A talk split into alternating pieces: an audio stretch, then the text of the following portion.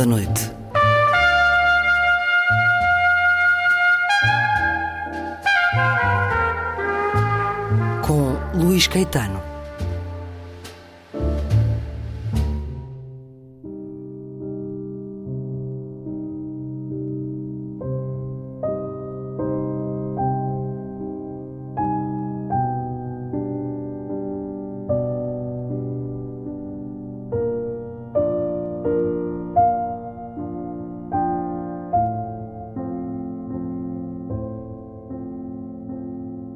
As bibliotecas são sempre lugares iniciáticos, misteriosos, labirintos autênticos e inesgotáveis.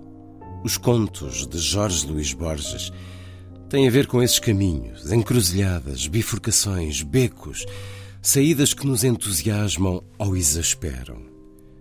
As minhas primeiras recordações da biblioteca fantástica de meu avô têm a ver com as enciclopédias e os dicionários.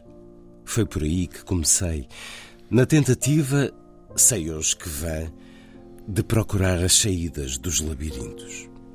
E lembro-me bem dos sábados, passados até que a luz se desvanecesse, a correr de Herodes para Pilatos nas várias entradas do velho Dicionário de Portugal, a descobrir os vultos do nosso oitocentismo, a desvendar uma gigantesca enciclopédia espanhola ou La Rousse Illustrée, a folhear os atlas e os livros imponentes e pesados, com as reproduções já um pouco desmaiadas das grandes obras de arte do mundo, nos grandes museus, desde o Louvre aos ofícios de Florença, passando pelo misterioso Hermitage.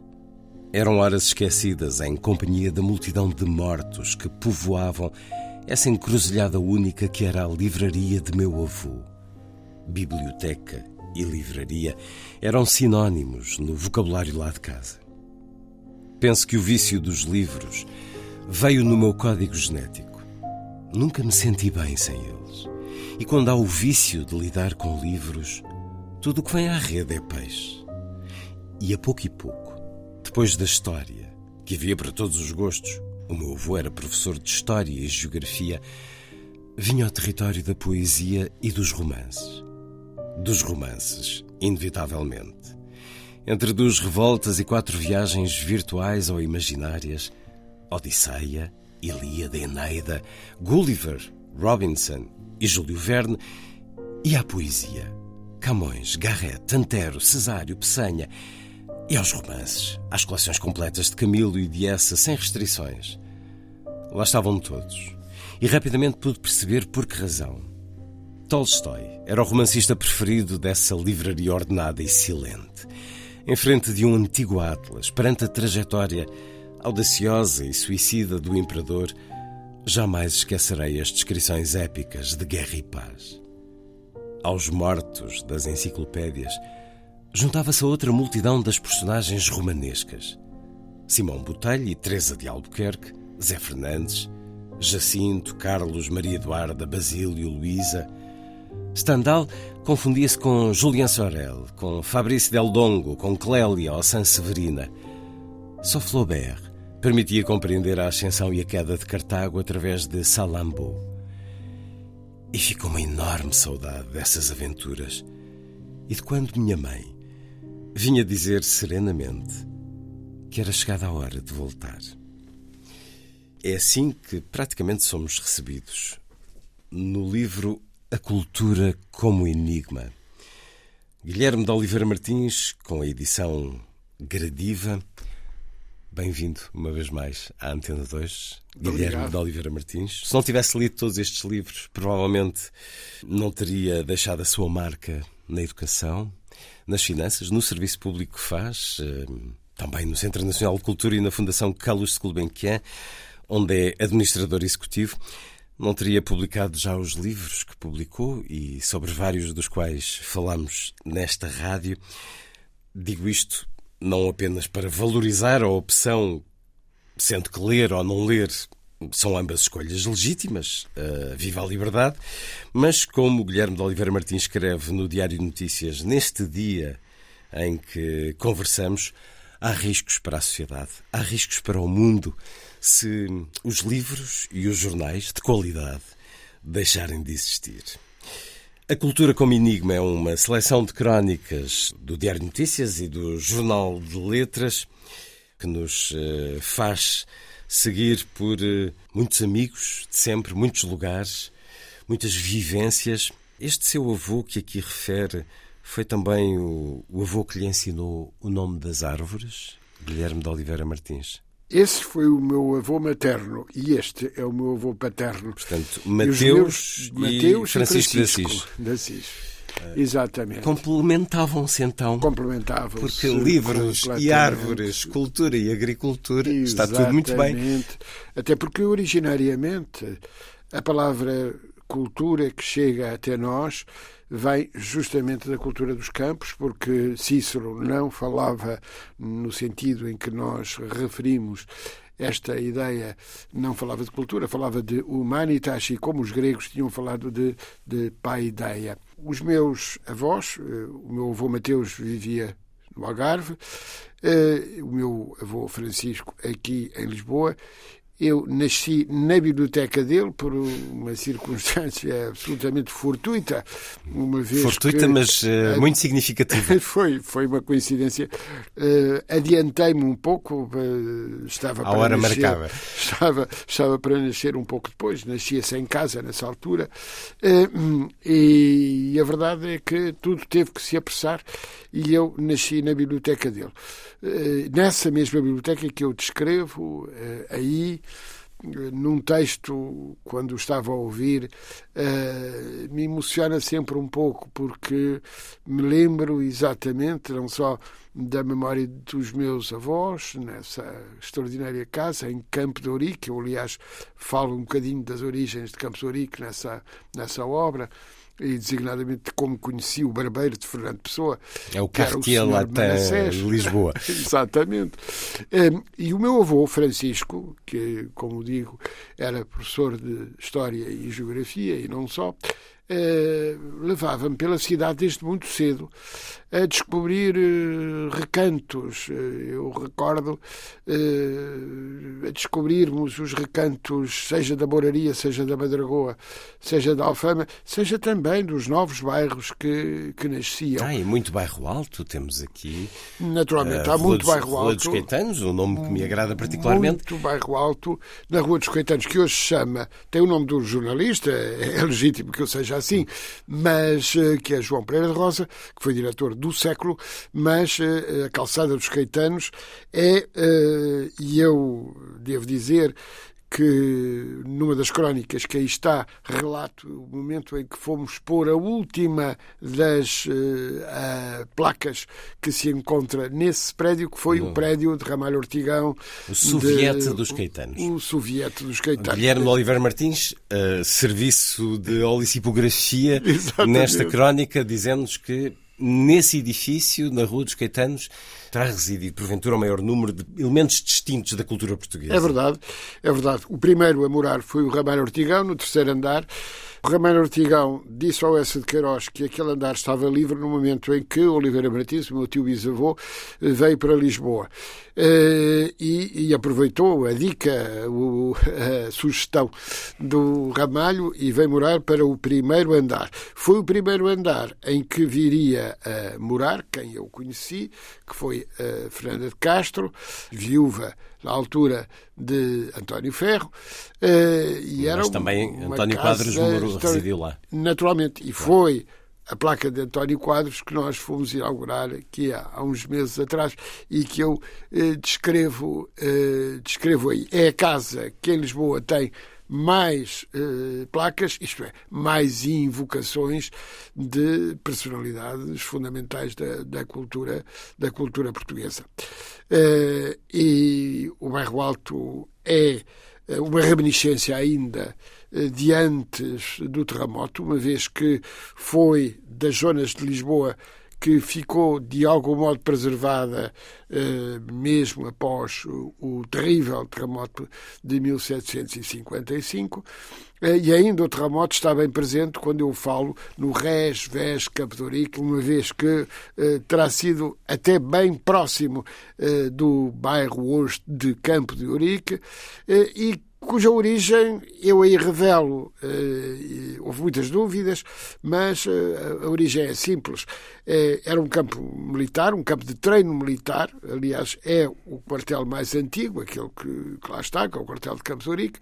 O eh, Marquês das Minas, que era naturalmente uma figura que no princípio do século XVIII criou justamente esse, esse estabelecimento, que é o quartel mais antigo de Lisboa, onde viria depois também a estar o um, Conde Lipe, um, e era o quartel do Gomes Freire de Andrade, do célebre Gomes Freire de Andrade. Que acabou uh, por batizar uma outra rua. Exatamente, que, que, que acabou por batizar uma outra rua. Uh, mas era só para lhe dar conta de que o bairro foi assim chamado porque o Marquês das Minas disse: Mas que dia mais extraordinário para invocar Portugal senão o dia da Batalha de Ourique, sem nós sabermos onde foi verdadeiramente essa batalha. Ela feriu-se, ela teve lugar, de facto, mas nós não sabemos onde. Sabemos sim que teve uma influência decisiva eh, relativamente à afirmação do nosso primeiro rei e da nossa independência. Há muitas histórias de Lisboa neste livro e é também comovente para os leitores acompanharem-no nesses trajetos com o seu avô, Francisco, em Lisboa, com o seu avô Mateus, no Algarve, porque, para além do caldo de cultura em que cresceu, nasceu e cresceu, eh, há também um caldo de afeto e de passagem, de testemunho, de legado. E ainda se lembra dos nomes das árvores? Guilherme de Oliveira Martins. Naturalmente, naturalmente que sim. Uh, isso nunca esquece nem o nome das árvores, nem do nome das aves. E isso é extraordinário. No caso do Algarve, nós temos eh, as figueiras, temos as amendoeiras, temos as alfarroeiras, que é a árvore mais generosa que eu conheço e que, quando eu era pequeno, era relativamente desvalorizada, porque dizia, bom, as alfarrobas são para os porcos. Uh, hoje tira-se tudo das alfarrobas, não é? Como se sabe, e aliás, o nosso melhor chocolate aqui, o chocolate que aqui se produz em Portugal, tem muito dessa matéria-prima. Iogurtes, que é tudo, sei, os iogurtes tudo, estão tudo. agora a beneficiar uh, da alfarroba. Tudo. Mas é para lhe dizer que uh, o conhecer das árvores é absolutamente uh, fundamental. Esse anda consigo, mas a biblioteca do seu avô está também consigo. É a sua biblioteca também a biblioteca do Essa seu. Essa memória é extraordinária. Eu, em determinado ponto, eh, invocando uma grande amiga, que eu não, não posso esquecer, Agostina Bessa Luís, quando ela diz os mortos têm saudades nossas. Hum. Eh, essa frase é uma frase muito, muito Aqui encontramos. emocionante e que me toca muito. Uh, e toca muito porque, de facto, o enigma que aí está uh, José Carlos Seabra Pereira, quando apresentou o livro, uh, foi ao cerne e disse: Não, o enigma está aqui. E o enigma estava numa passagem da Divina Comédia quando uh, Virgílio, que se vai justamente aproximando, acompanhando Dante e aproximando do, do final, do paraíso, o grande enigma é irmos ao encontro daqueles que já cá não estão, mas eh, cuja escrita, cuja memória, cujo espírito está bem presente. Isso está bem presente na leitura. O enigma está aí. Está na possibilidade que temos, eh, por exemplo, de encontrar alguém que não sabemos se verdadeiramente existiu, Homero, mas eh, sabemos de facto que Homero nos retrata Ulisses, esta cidade de Lisboa tanto tem a ver com Ulisses, na lenda naturalmente, um, e é isso que é extraordinário. Humberto Eco, que eu tive o gosto de conhecer, um, dizia isto: quem não lê viverá o tempo que lhe é dado 50, 60, 70, 80 anos mas quem lê Digo tem a possibilidade vezes. de viver 6 mil anos, que é a idade da civilização. E é essa a verdadeira forma de falar com os mortos, de falar com aqueles que já cá não estão? Naturalmente. Eu invoco aí alguém que, que conheci uh, no, no, Liceu Pedro Nunes, o António Mega Ferreira, uh, e que tanto me ensinou, e aliás, no intermezzo que eu tenho no livro, Sobre que é a viagem, viagem a, Roma, aos portugueses em Roma. É, exatamente.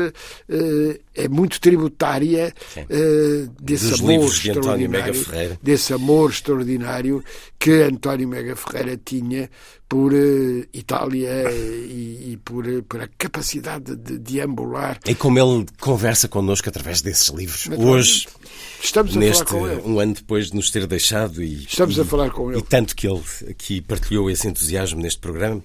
Designadamente no seu último livro sobre Santo António, que é absolutamente extraordinário, eh, onde nós vemos eh, esse. Santo António figura. de Lisboa e de Pádua. E de Pádua. E ele dizia: estamos muito bem, repartimos-lo, ele chega para todos. Exatamente. A Cultura como Enigma, de Guilherme de Oliveira Martins, crónica. Bem, para já uma belíssima capa de Menezes, Menezes. com Eh, esta, Eu gostaria de, esta mulher de, e de um agradecer muito à família. minha eh, amiga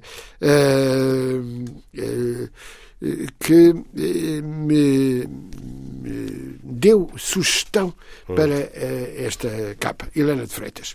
Eh, Helena de Freitas é uma Ah, historiadora de arte, muito, histori- já, está convidada deste de programa também. E ela disse-me um dia, para a sua capa, para a cultura como enigma, nada melhor do que este extraordinário. Está cá esta. Está cá o enigma. pintura. Está aqui o enigma. Está o enigma, está o enigma na figura feminina e embaixo o que estão os livros. Os livros. São crónicas a lembrar e como a memória é tão hum, inseparável dos livros e dos jornais, que já aqui referimos. Crónicas a lembrar lugares, viagens, eventos, mas diria que mais sentidamente pessoas que já nos deixaram, na sua grande maioria. António Alçada Batista, Pedro Taman, António Mega Ferreira, Nelly da Pinhon, José Rui, Eduardo Prado Coelho, Bernardo da Costa, Isabel da Nóbrega, Helena Vaz da Silva, Rubaná, Miguel Torga, Jorge Sampaio, Eduardo Lourenço e muitos mais. Não, não, não, não estive aqui a fazer uma lista exaustiva. Tantos E deles quando também está a referir esses aqui. nomes, todos me foram próximos. Eu conheci-os a todos pessoalmente e, de algum modo, o que aqui faço é, é apenas uma invocação da sua memória. A Maria João Martins, jornalista, dizia-me assim: afinal, está aqui uma espécie de romance com muitas personagens vivas. E ela tem razão. As personagens vivas eh, estão aqui, Permanecem. eh, elas estão, estão aqui invocadas. Hum, e se todos aqueles que referiu para mim me tocam muito, a figura do senhor eh, Manassés era assim uma figura mítica. O senhor Manassés tinha uma pequena barbearia eh, pré-histórica eh, e ele ali estava eh, e sempre que falava de Fernando Pessoa, nós falávamos de Fernando Pessoa, nós aqui falamos, Fernando Pessoa, Em Campo de. Campos, e ele dizia, o e com um ligeiro movimento de cabeça, o senhor Pessoa. O que é muito bonito também. E muito bonita é a imagem que me ficou aqui partilhada por si a propósito do seu amigo João Salgueiro, porque diz-nos que por vezes fica a contemplar uma rua vendo, porque Exatamente. percorriam muitas vezes os dois essa rua juntos. Estes tantos que o marcaram e que nos deixaram são essa presença assídua. Não é só na sua memória, é no seu ser. É, e esse ponto é particularmente importante. Falámos de muitas pessoas, eh, gostaria de invocar aqui, quer Eduardo Lourenço, que são os últimos ensaios, eh, porque Eduardo Lourenço foi meu companheiro. O gabinete dele, eh, ali na Gulbenkian, é- era ao lado do meu. E ele, volta não volta, praticamente todos os dias, nós víamos todos os dias, porque ele ia sempre religiosamente, batia-me à porta, entrava, sentava-se, às vezes tirava um livro, ou como costumo contar, que ele tirava um livro e eu dizia, oh Eduardo, mas esse livro tem-no ali ao lado. E ele diz assim, ah, mas eu gosto mais do seu. e Sofia, Sofia de Melbrenner. Hum, aliás, eh, esta capa também nos faz lembrar Sofia. Uh, durante a pandemia foi inaugurada uma pequena memória que os lisboetas esquecem, mas que não devem esquecer, uh, em Belém, onde estão juntas Sofia e Menezes. Uh, e é a escrita de Sofia, uh, os azulejos de Menezes, que ali estão. Eu tive o gosto de, enfim, participar na, na em criarmos aquele, aquele espaço e a cidade de Lisboa uh, o permitiu e o permite, uh, mas de facto, ao olhar esta capa, ao invocar a Menezes, que é uma das grandes referências da pintura contemporânea portuguesa, não esquecer Sofia. Sofia e, e o seu amigo também, Eduardo Lourenço e Agostina, são, são referências, eh, referências permanentes que muito me tocam. Muito, muito me tocam. E que nos unem de muitas maneiras. Aqui refere, por exemplo, eh, Graça Moraes e Lídia Jorge, mas um poderia referir Graça Moraes e Sofia, porque também colaboraram. E... Esse diálogo é um diálogo extraordinário entre Lídia e, uh, e a Graça. Uh, este ano que acabou de terminar, o ano de 23, foi um ano justíssimo para a Lídia. A Lídia eh, foi reconhecida uh, numa obra extraordinária, que é a Misericórdia, e é uma obra extraordinária porque é uma obra profundamente sentida, é uma obra uh, com, com drama. Com Feita drama. também da memória de, da vida. Da vida. Da vida. Uh, e a sua mãe, Dona Maria dos Remédios, uh, que morreu durante, durante a, a pandemia, pandemia, mas que está bem presente em nós, está bem presente em nós, porque em Misericórdia, que foi o livro que uh, a mãe de algum modo encomendou à filha, uh, está muito evidentemente uh, não apenas esse drama, mas mais do que isso, a vida. E há muita vida e muitas vidas aqui em A Cultura como Enigma. Há muitas pequenas histórias nestas crónicas por vezes eh, ditos que escutou há algumas décadas e que eu me espanto com a sua memória, com a capacidade de os guardar, mas já lhe vou perguntar sobre isso. Por exemplo, este, com António Alçada Batista.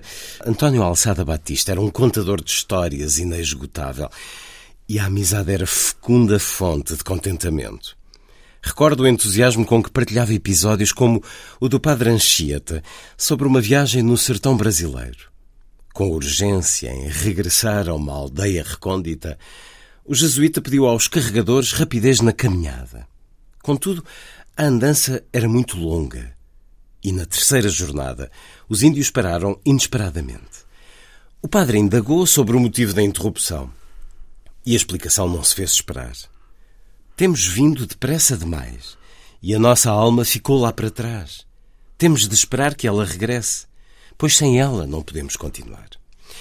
Isto é uma história de tal maneira deliciosa que eu tinha que uh, uh, partilhar aqui através da sua partilha. É deliciosa. Uh, mas é Guilherme de Oliveira Martins tem uma excelente memória ou praticou ao longo da vida esse excelente hábito da escrita diarística para guardar. Tu... Aí está, um caderno Aqui de argolas. Está, está um caderno de argolas. e com muito, cheio, muito preenchido. Pronto, e, está explicado então. E, com portanto, recortes, essa prática tão é, salutar é, também? É, não, não, é fundamental.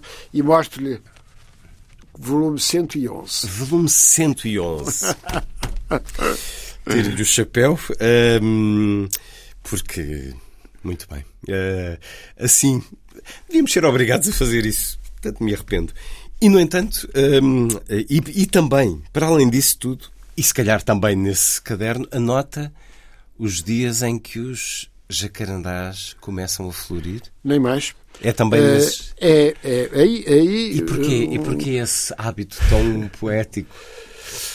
Primeiro porque uh, uh, o grande cientista Avelar Brutero uh, trouxe num chapéu algumas sementes de, de jacarandás, daqueles específicos jacarandás que aqui estão em Lisboa, de cor cujas as folhas são, as flores são lilazes, e, e a verdade é que o rito ritmo da floração dos jacarandás, eu invoco em determinada altura Eugênio de Andrade uh, a este propósito.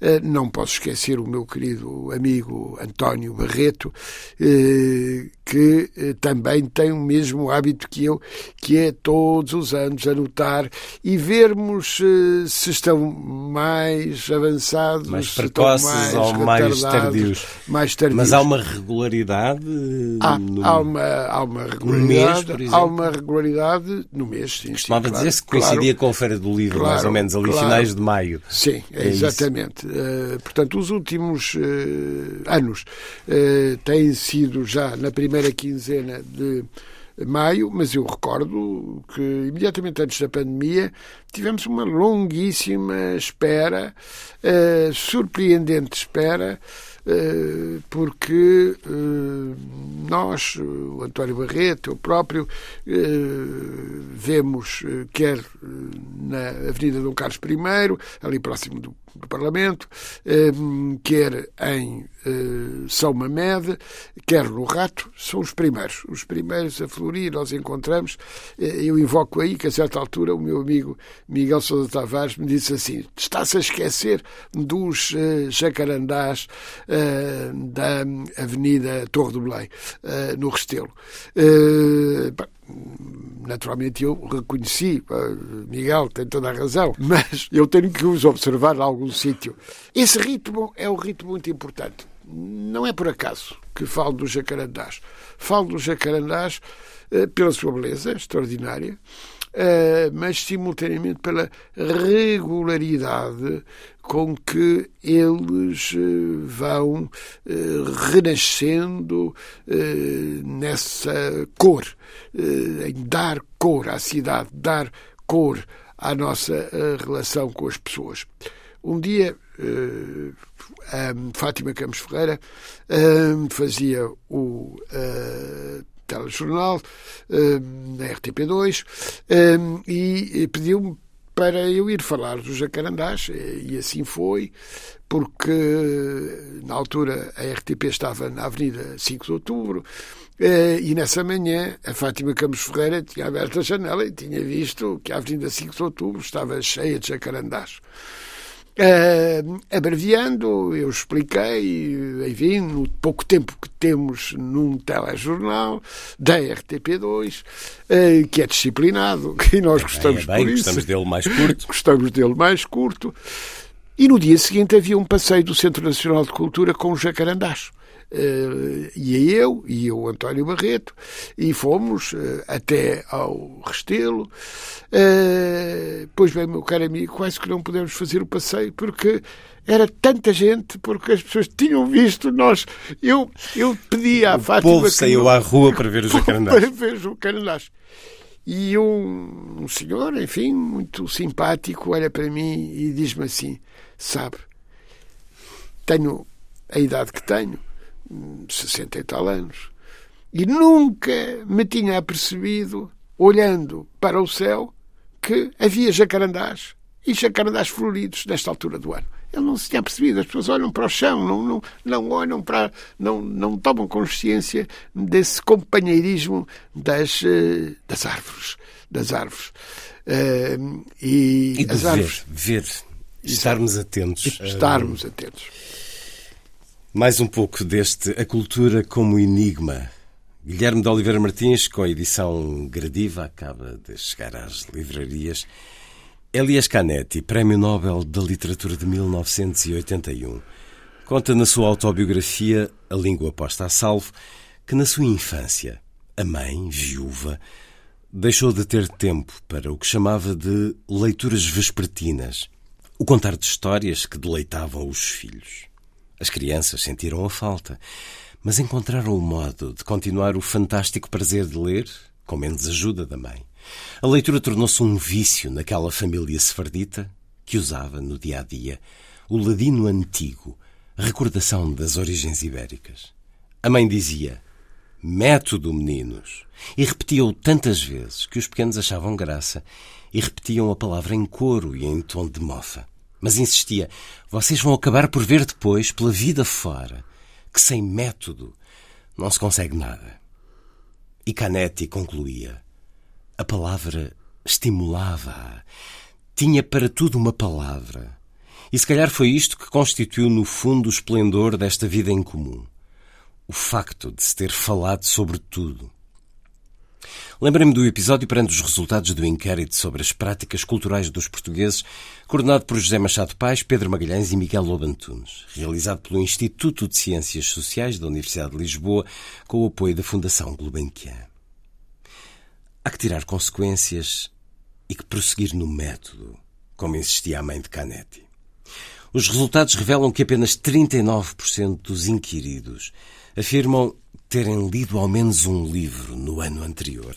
61% dizem que nem um livro leram. 72% que não visitaram um museu. 31% foram pelo menos uma vez a um monumento. 41% foram uma vez ao cinema e apenas 5% viram pelo menos um espetáculo de balé. 6% um de dança, 6% um concerto de música clássica, 13% um espetáculo de teatro, 24% música ao vivo e 38% foram a uma festa local ou a um festival. Esta é a realidade. Dela temos de partir. São indicadores difíceis que se projetam na educação, na ciência e na economia. Cabe-nos tirar consequências. E esta é, é uma luta. É, talvez, a luta. Porque é, é dependendo dela está tudo o resto. Exato. E então que consequências, Guilherme? Eu, eu conto-lhe uma pequena uh, uh, história uh, de que fui protagonista quando foi o ano europeu do património cultural. fui nomeado comissário do ano, comissário português do ano, um, e o Eurobarómetro dizia uma coisa terrível. Dizia, e continua próximo disso, que Portugal era o primeiro país da União Europeia a valorizar uh, a história, o passado. Era o primeiro. E era o 28 agora só há 27 países da União Europeia por, por causa do Brexit. Estávamos Mas nessa altura eram 28.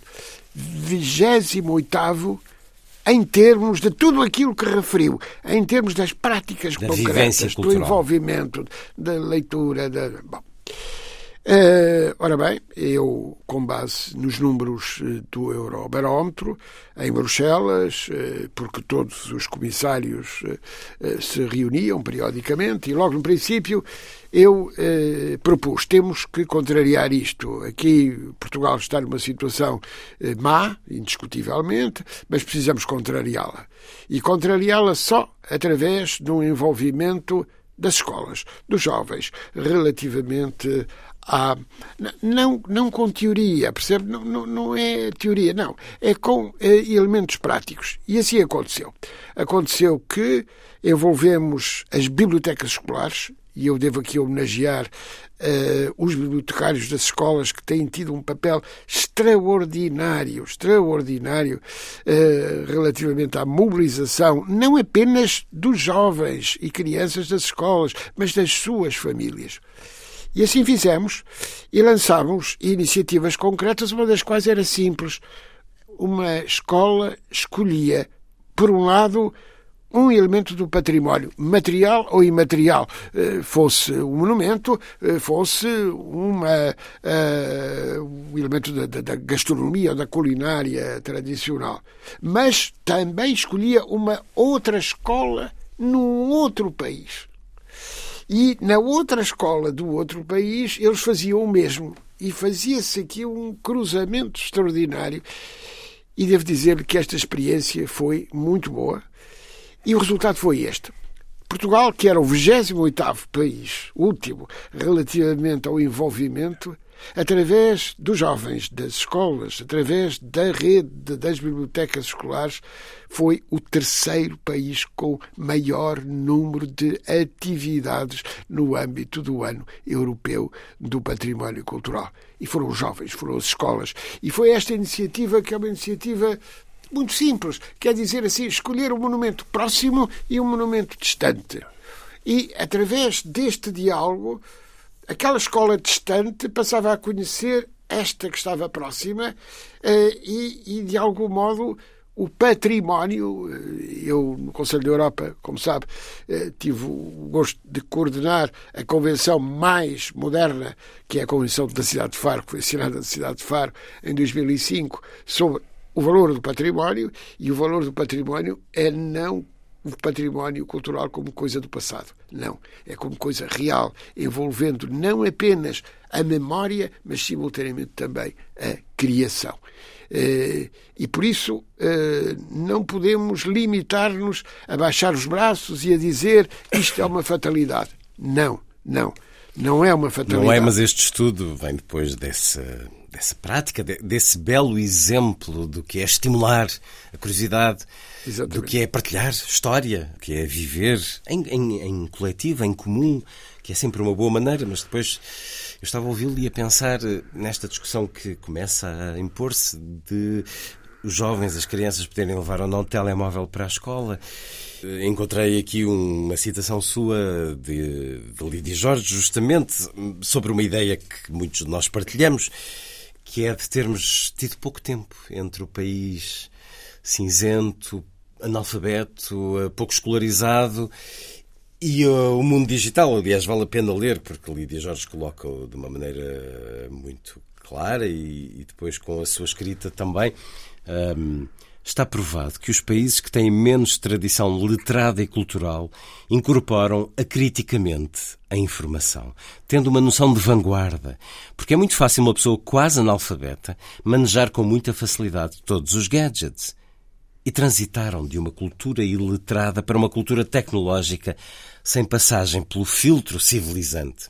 Foi o caso da sociedade portuguesa, que não tinha suficientes hábitos de leitura, de crítica, de liberdade ou de ousadia de expressão do pensamento para o evitar. Isto é eh, uma resposta de Lídia Jorge numa entrevista e acrescenta Guilherme de Oliveira Martins, Lídia Jorge vê aqui o perigo de uma nova barbárie, que pode resultar da recusa da coragem de assumir as diferenças e os riscos sem a tentação do complexo por não se ser o melhor e o mais avançado, esquecendo que importa cuidar do nosso jardim sem pretendermos sermos os melhores ou os piores, mas tão só nós mesmos, abertos à compreensão dos outros e de um caminho de verdadeiro diálogo de culturas baseado no melhor conhecimento mútuo. O país teve pouco tempo para cultivar o opus comum, para cultivar um civismo que dá a educação. O senhor uh, Guilherme Nogueira Martins tem um livro que é Educação e Barbárie, publicado em 1998. É claro que a educação não garante tudo. Recordo-me de uma apoiante de Trump a dizer que tinha um PhD, um doutoramento, mas, no entanto, votava num homem indigno de tantas maneiras e que pode, se calhar, voltar a ser eleito daqui a algum tempo ainda vamos a tempo, não tendo tido este espaço temporal para maturar uma sociedade, ainda vamos a tempo? Sempre a tempo. Sempre a tempo. Sempre é otimista é, também. Essa, essa é que é a questão. A determinação. O que distingue um país atrasado e um país desenvolvido chama-se aprendizagem. Uh, o meu amigo de idade mais uh, avançada é Edgar Moura. Ele tem, neste momento, vai a caminho dos 103 anos, 103 anos, Isso. com uma vitalidade absolutamente extraordinária. Vimos-lo aqui há alguns meses, aqui, hum. aqui em Portugal, e as pessoas nem queriam acreditar. Uma conferência uh, de pé, sem papéis, durante meia hora, com uma versatilidade absolutamente extraordinária, e, e dizendo sempre dizendo sempre, é preciso percebermos que um facto não tem uma única causa. Nós temos que perceber que há várias razões e, sobretudo, que é indispensável garantir a determinação de uh, sermos melhores. Mas sermos melhores compreendendo aquilo que Eduardo Lourenço dizia: entender a maravilhosa imperfeição. Não somos nem melhores nem piores do que os outros. Temos que partir daquilo que somos para poder avançar, poder cair e levantarmos-nos. Esta questão é absolutamente fundamental. E não aquela ideia que nós temos muito que é a Lídia Jorge também o diz, que é andarmos sempre entre o lixo e o luxo. O lixo e o luxo. E, no entanto, o que temos é que superar esse terrível dilema e dizer não. aceitando a maravilhosa imperfeição, somos imperfeitos, mas somos perfectíveis. Somos perfectíveis. Amanhã podermos ser melhores do que hoje. Uh, e essa é que é a dificuldade. Esse é que é o problema.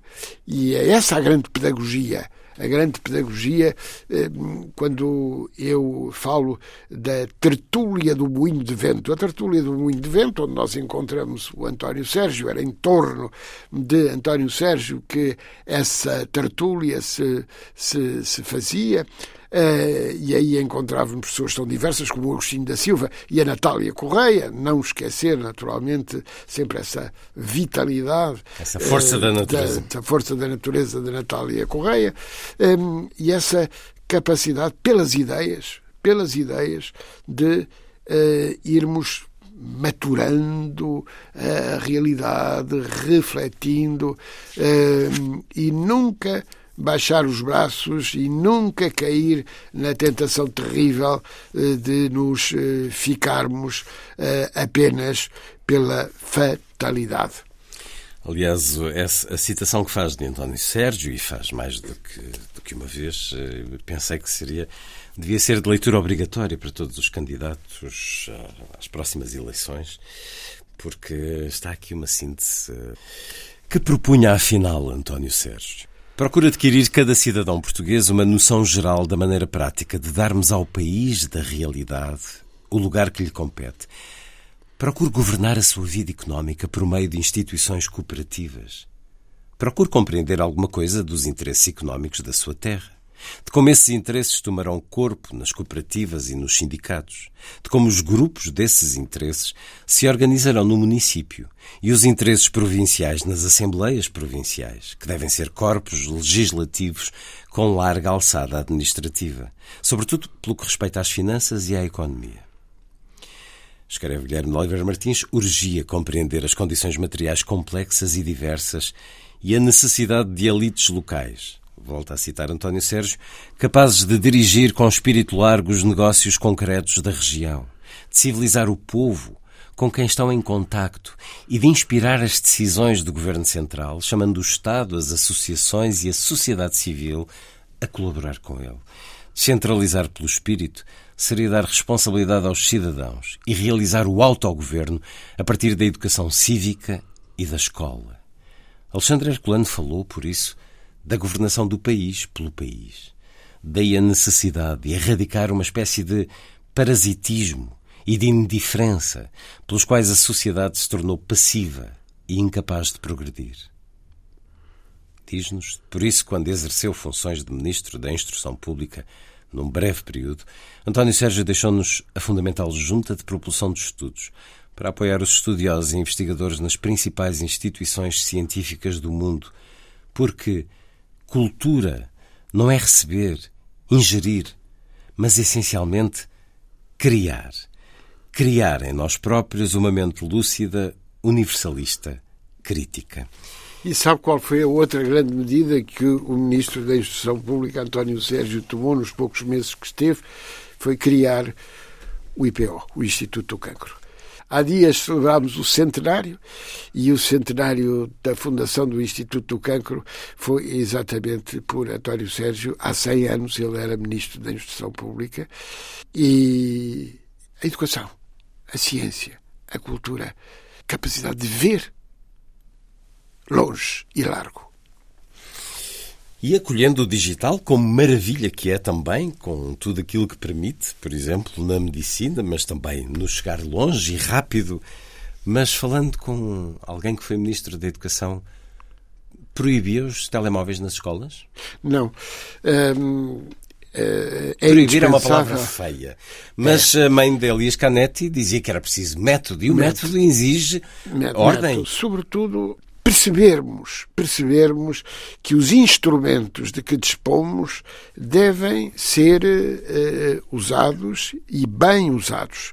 Uh, a grande questão do. Uh, eu tenho 10 netos, a minha neta mais velha já está na universidade e ainda hoje me agradece eu ter, desde o início, dito: antes de mais, aprenda de cor a tabuada. Ela mesma diz que ao aprender, ao ter aprendido de cor a tabuada, ela compreende melhor uh, as calculadoras, uh, encara-as com um sentido crítico e sabe que elas são necessárias quando verdadeiramente precisamos delas e não tornarem-se uma espécie de bengala para quem não precisa de bengala. Uh, também refere aqui um outro exemplo, uh, já não sei em que momento, em que diz que, ou alguém diz que para saber música ou para saber gramática tem que saber matemática. Naturalmente que sim. Foi uh, um colega seu, jornalista, perguntou à Sofia de Melbrenner o que é indispensável numa escola. Sofia com aquela sua paixão grega, uh, disse uh, música, poesia e ginástica. o jornalista ficou surpreendido e diz: Mas, senhora Dona Sofia, e a matemática? Aí Sofia olhou para ele com um ar ríspido e disse-lhe: Acha que é possível distinguir uma redondilha um alexandrino? Acha que é possível ler uma pauta de música sem saber matemática? Não só esses diários uh, são muito úteis, como a sua memória é muito boa, porque foi quase ipsis verbis o que está escrito aqui na sua crónica, Guilherme de Oliveira Martins, da cultura como enigma, crónicas do Jornal de Letras e do Diário de Notícias, eh, uma seleção a dar-nos uh, muito daquilo que tem sido objeto da sua reflexão ao longo dos anos, um livro eh, também como outros, já com um capítulo especial reservado ao diário da viagem à Roma dos Portugueses, uma das viagens da nossa presença no mundo, desde há muito organizadas pelo Centro Nacional de Cultura, mas também aqui se fala de muitos outros lugares, uh, Tours, Florença, o Convento dos Capuchos, uh, que Don Dalilo me disse em conversa pessoal antes de gravarmos tinha sido dos lugares mais espirituais que tinha conhecido na vida. A Lisboa do Bairro Alto, que de, de que já aqui falámos. Mega Ferreira dizia que tinha que ir à Itália todos os anos. Guilherme de Oliveira Martins tem um lugar a que precisa de regressar eh, com regularidade? Ou é esta cidade onde nasceu e onde vive? E Eu vivo muito, muito bem eh, nesta cidade. Uh, vive muito bem de onde também vêm as minhas origens, o Algarve. a terra da minha mãe, o Algarve, onde um, eu tenho naturalmente um refúgio especial um, e gosto de viajar. E gosto de viajar, gostamos de viajar, eh, minha família, uh, e, portanto uh, compreendo bem aquilo que o António Mega Ferreira dizia relativamente à Itália. Também precisa de lá ir com regularidade. Exatamente, exatamente. Neste caso, eh, esta viagem eh, foi eh, muito, muito apoiada na sua preparação e no seu desenvolvimento pelo meu amigo José Tolentino Mendonça, hoje cardeal. Que recebeu uh, o grupo eh, Exatamente, recebeu. E recebeu, levantámos cedíssimo para é. poder ver sem... Enfim, sem as filas. Sem as filas, a Capela Sistina. Uh, e, e, ouvir justamente a uh, o relato do José Mendonça, que é sempre. Fui com o José Mendonça, fomos com o José Mendonça até ao uh, Japão também.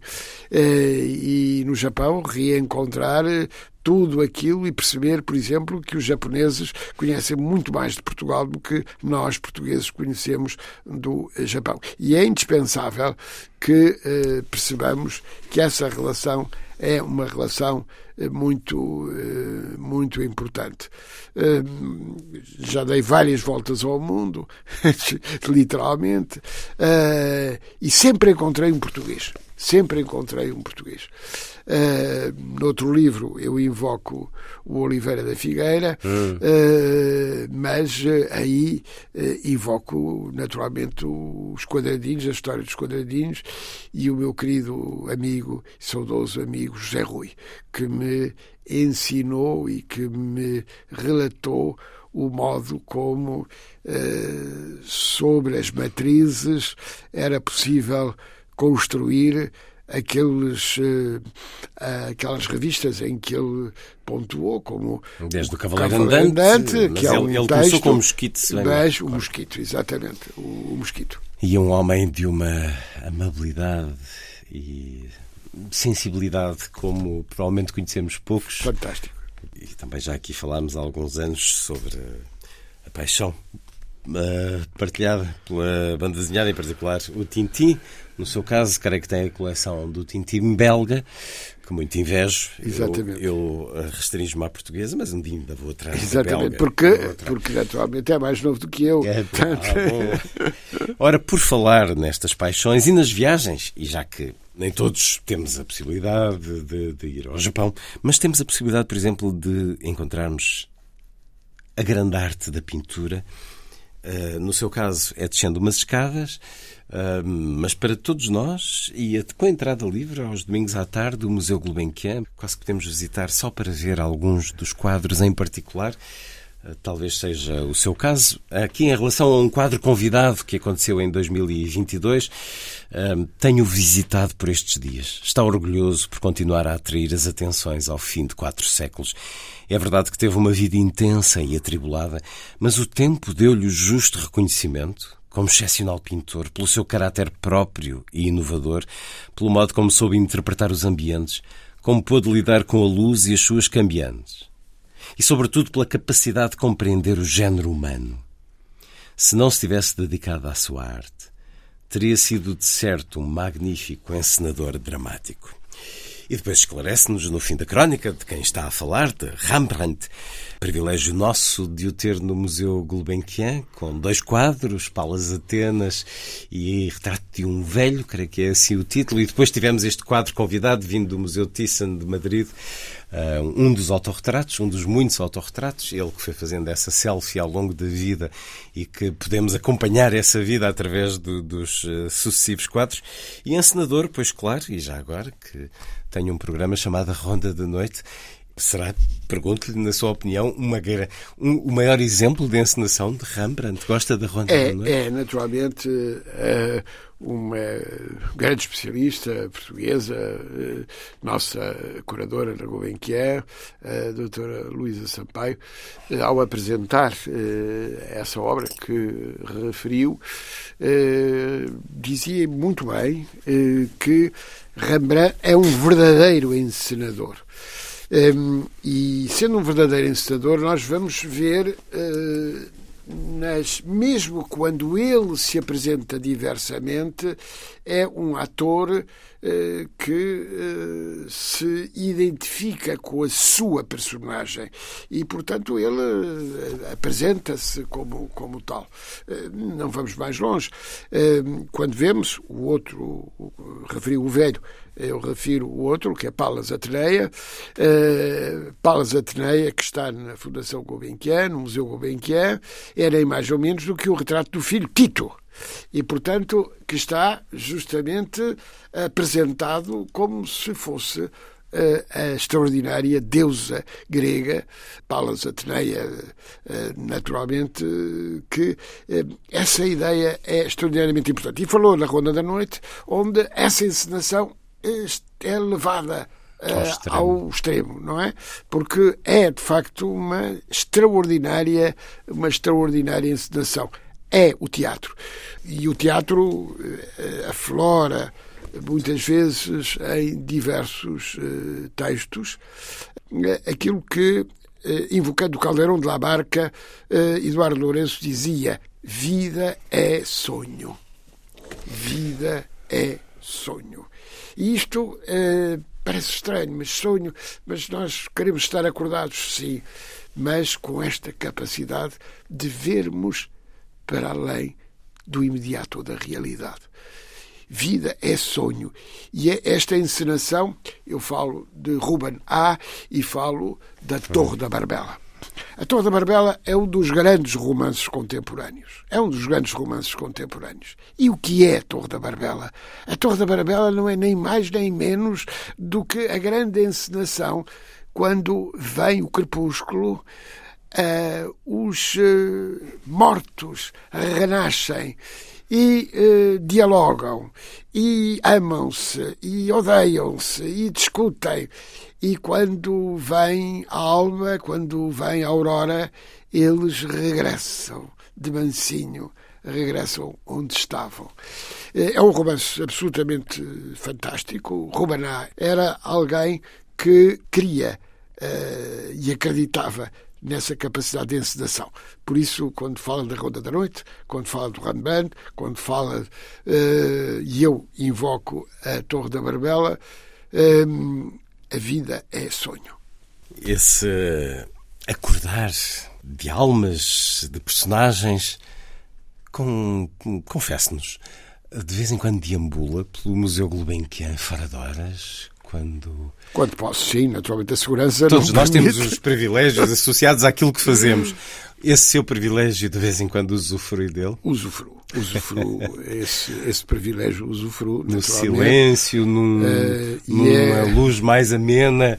Uh, sente, sente, muito essa vida sinto, sinto, das sinto. personagens que saem das obras de arte? Sinto, sinto, sinto, sinto. O museu, etimologicamente, significa isso mesmo. Uhum. Significa uhum. uma casa das musas.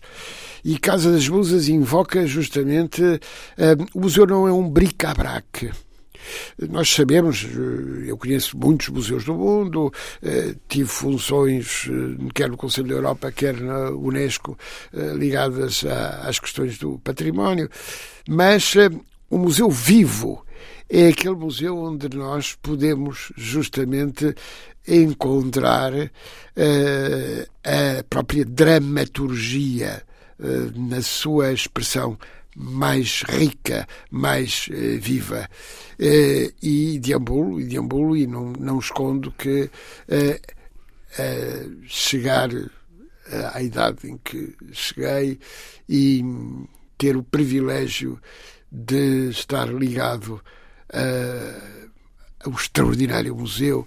E não é só o Museu Gulbenkian, porque felizmente ao longo da minha vida estou casado com uma museóloga, Manuela é museóloga, é uma ativa, digamos, especialista nestas matérias. Eu não sou, sou apenas um amador um amador, mas, mas um amador, amador. O amador é, é aquilo que se perde, é Exatamente. aquilo que queremos ser. Exatamente. Guilherme de Oliveira Martins, A Cultura como Enigma, Crónicas, e são 30 anos de crónicas no Jornal de Letras e vários anos no Diário de Notícias. Apresenta-se como cronista, é o género de escrita que mais o seduz? Nunca o incomoda? A página em branco, a obrigação de entregar a crónica? Olhe, uh, não, não. Eh, eu escolho os temas com uma semana de antecedência. Uh, e atenção. Método. Uh, método. Exatamente, método. escolho os temas e, e, de facto sinto que há a angústia da página em branco, mas eu não tenho essa tensão. Uhum. É desafio. Pelo método, é desafio, digamos assim. Eu tenho uh, vários temas, e por isso, se me pergunta cronista, não cronista, um, um dos maiores memorialistas do século XX que eu conheci, meu amigo do coração, a quem sucedi no Centro Nacional de Cultura, uh, foi o António Alçada Batista. E o António era um memorialista, um grande memorialista. Uh, modestamente, se eu puder ser um pequeno memorialista, dou-me por satisfeito. A cultura como enigma está na coleção Trajetos da Gradiva. E é vasto o trajeto de Guilherme de Oliveira Martins na intervenção política, social, cívica e cultural, procurando decifrar os enigmas que são tantos na nossa existência. E os livros são essenciais para isso, regressando a eles e a esse lugar tão importante que é a biblioteca. Leio para terminar. Uma biblioteca é a melhor metáfora do mundo. É um labirinto cujos caminhos se fazem de perguntas e respostas. E há um misterioso fio de Ariane que nos leva, em cada estante, em cada livro, em cada palavra, à descoberta dos enigmas que nos permitem vislumbrar os contornos dos sentidos que a humanidade reveste. A cultura como enigma razão para esta conversa. Guilherme de Oliveira Martins, muito obrigado por ter vindo à Antena 2. Muito obrigado. E está feita a ronda. Assim, obrigado por estar com a rádio. Boa noite.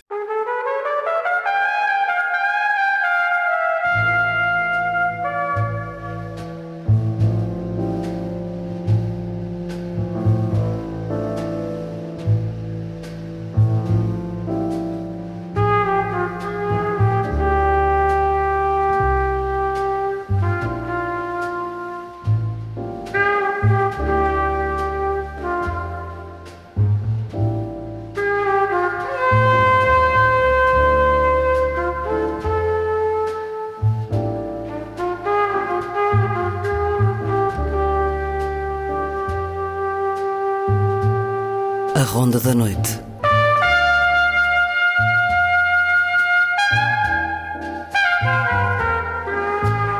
Com Luís Caetano.